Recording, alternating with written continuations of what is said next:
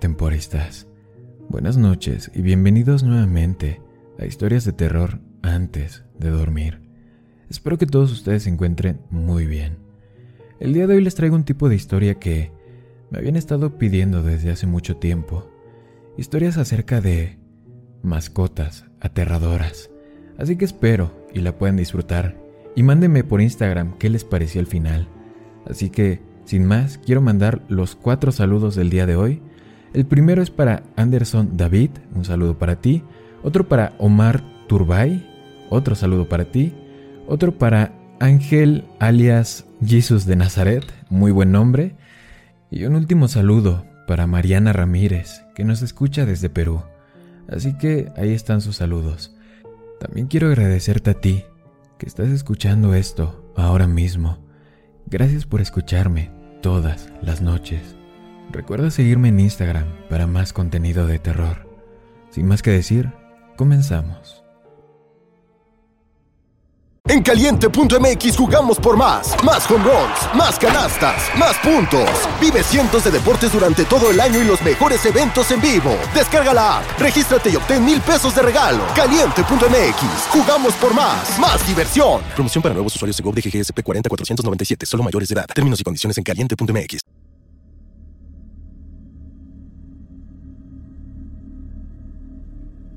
Es difícil imaginar lo que es perder a alguien que amas antes de que suceda. Por supuesto que lo he visto cientos de veces en las películas, asuntos dramáticos en su mayor parte, con muchos gritos, llantos y alborotos, la conmoción, la incredulidad, la rabia desenfrenada, todos arremetiendo contra el mundo por lo más ordinario y predecible que hay en él. Sin embargo, no fue así después de que papá desapareció. Simplemente estaba ahí un día y se había ido al siguiente, dejando atrás nada más que un dolor sordo y penetrante. Semanas de investigación policial no arrojaron nada. No fue un acto de crueldad lo que hizo que el mundo se lo llevara. Era simplemente indiferencia universal. Su vida fue corta, su muerte aleatoria y sin sentido, y no quedaba nada más el resto de nosotros para continuar. Recibí la llamada telefónica de mamá a altas horas de la noche en mi estudio. Se suponía que papá estaba muerto y la policía había cerrado oficialmente la investigación. Me quedé en silencio y la escuché todo el tiempo, aunque no había nada más que decir después de la primera línea. Le agradecí cortésmente por avisarme y luego colgué. Después de eso, me quedé mirando la pared durante aproximadamente una hora, sin pensar realmente en nada, solo observando pensamientos ociosos mientras pasaban por un lado y salían por el otro. Yo por mi parte vivo en un estado diferente y ni siquiera lo había visto en un par de meses. Eventualmente decidí que despertarme mañana no iba a ser diferente a cualquier otro día cuando él todavía estaba holgazaneando alrededor de la mesa de la cocina a mil millas de distancia, pero estaba equivocada. Había vivido sola durante años, pero mi apartamento nunca se había sentido tan vacío. Tenía que mantener la televisión encendida todo el tiempo, solo para no tener que escuchar el suave gorgoteo de la sangre en mis venas, o escuchar la monótona monotonía de mi propia respiración. No sé cómo nunca antes había notado esos sonidos pero ahora estaban empezando a volverme loca. Supongo que no podía dejar de pensar en lo frágil que era mi propia mortalidad y lo inútil que habría sido mi vida si todo hubiera terminado. Pero por eso tengo un perro, mitad husky, mitad coyote, de unos seis meses. La recogí del refugio de animales, donde la estaba dejando un vaquero. Gruñía y gruñía, pero ella se calmó en el instante en que él se fue Supuse que debía haber sido abusada o algo así, pero parecía tan dulce para todos los demás que decidí llevarla a casa conmigo. Unos días después, recibí la llamada de que papá no estaba muerto. Alrededor de un mes de su desaparición, acababa de aparecer de nuevo. Mamá dijo que acababa de llegar un día y se sentó en la mesa del desayuno como si nada hubiera pasado. No podía sacarle una palabra sobre dónde había estado pero estaba tan feliz de tenerlo de vuelta que ni siquiera presionó. Tampoco me dijo nada a mí, solo gruñó algo sobre necesitar aclarar su cabeza. A mí también me pareció un milagro, pero supongo que ya me había pasado tanto tiempo obsesionada con la muerte que nada cambió mucho para mí. Me quedé con la perra, de todos modos, y la llamé Luna. Y desde la primera vez que la llamé, sus orejas se apretaron por la emoción y comenzó a menear la cola. Al principio estaba muy asustadiza, pero odiaba estar sola y me seguía de habitación en habitación, incluso sentándose sobre mis piernas cuando me sentaba en el inodoro. Luna fue absolutamente perfecta para mí. Su atención constante me hizo sentir que importaba de nuevo. Tal vez mi vida no importaba de una manera existencial y tal vez mi muerte no significaría nada en una escala cósmica, pero significaría el mundo para ella. Me advirtieron que podría ser difícil entrenarla debido a la sangre de coyote, pero aprendió todo casi de inmediato. Era tan tímida que Intentaba caminar entre mis piernas cuando un extraño estaba cerca, pero se sentía tan bien sabiendo que confiaba en mí. Sin embargo, Luna tenía un mal hábito, volverse loca de forma impredecible. La primera vez fue un par de meses después de que la conseguí. Caminábamos por la acera hacia el parque, cuando su pelaje comenzó a erizarse y su boca se abrió para revelar dientes poderosos. Antes de que supiera lo que estaba pasando, ella estaba gruñendo, ladrando y aullando a la señora del otro lado de la calle. La señora empezó a correr y Luna se abalanzó sobre la correa, casi arrastrándome a la calle detrás de ella.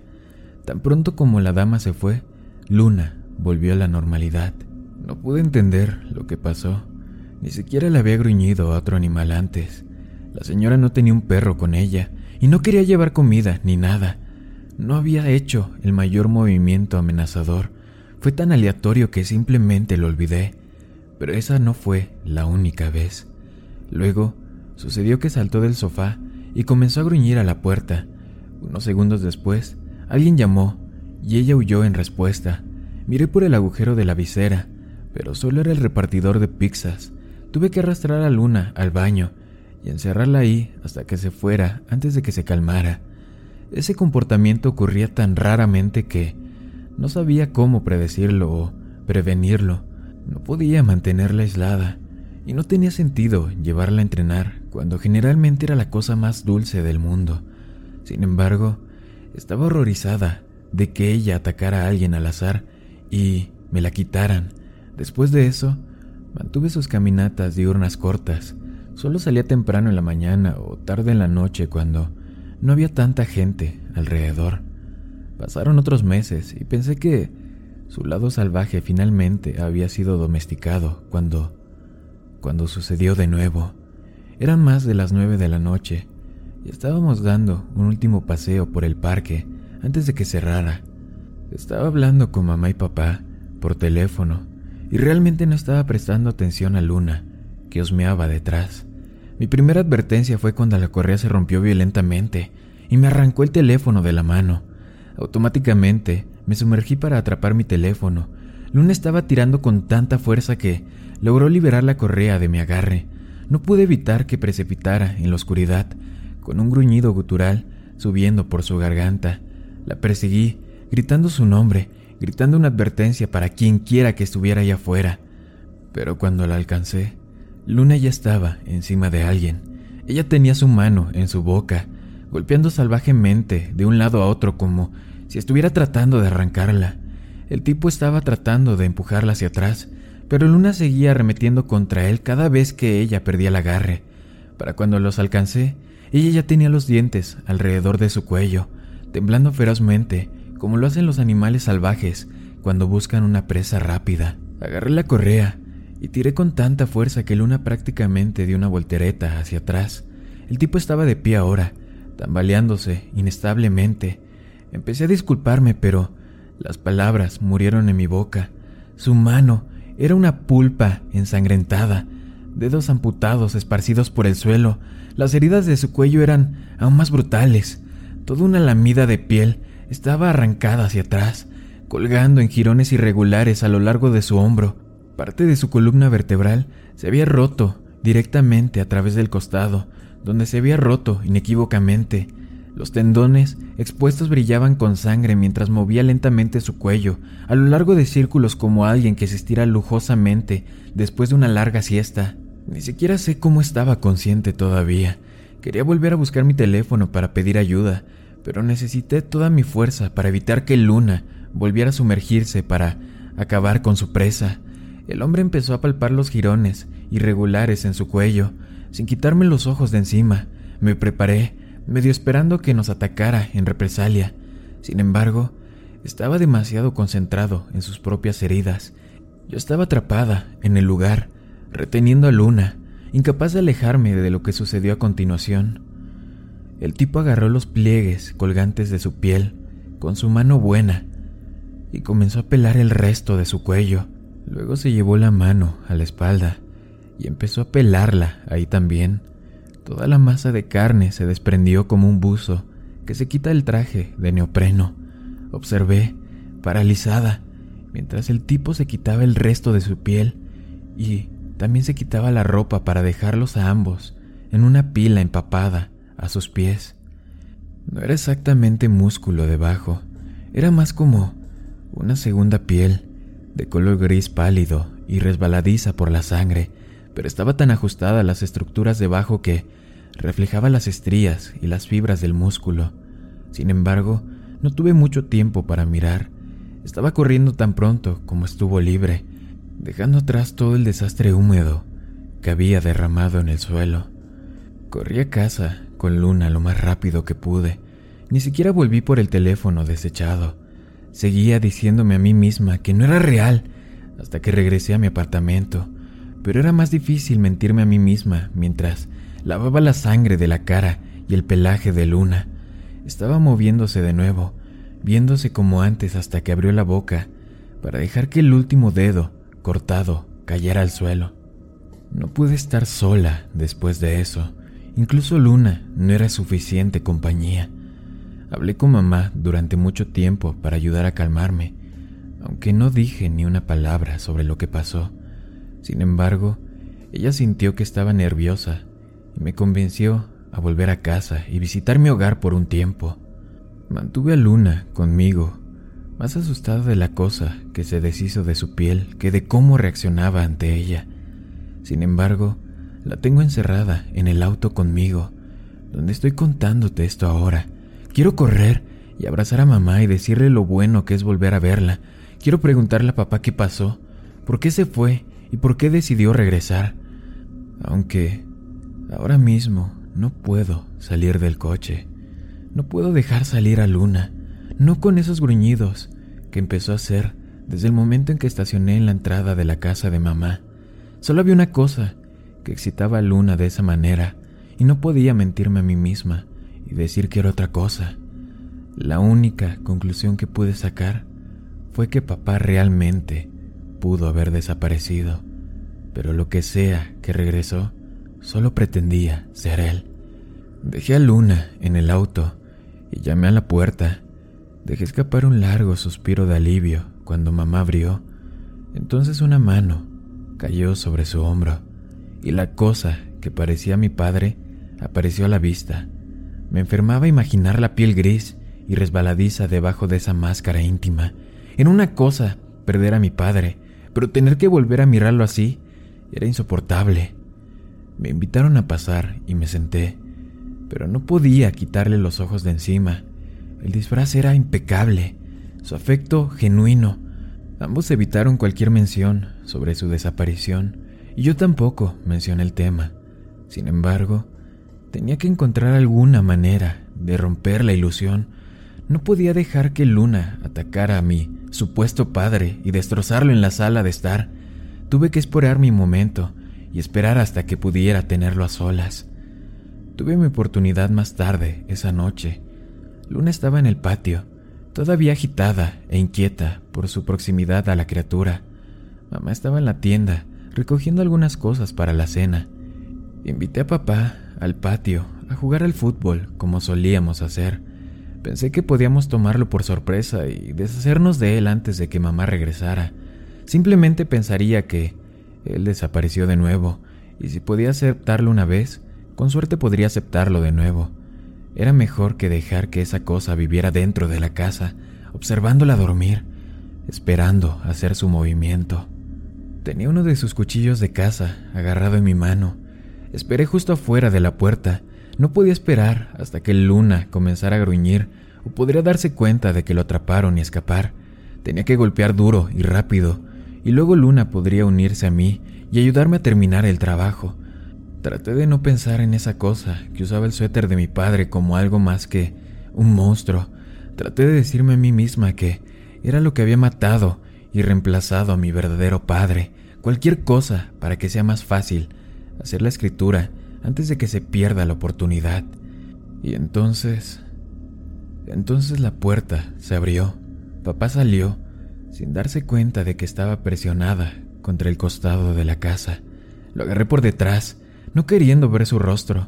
Clavé el cuchillo en su costado, no queriendo dejarlo hablar. Se inclinó hacia adelante y solté el cuchillo. Todavía no podía mirarlo, así que corrí al patio y abrí la puerta.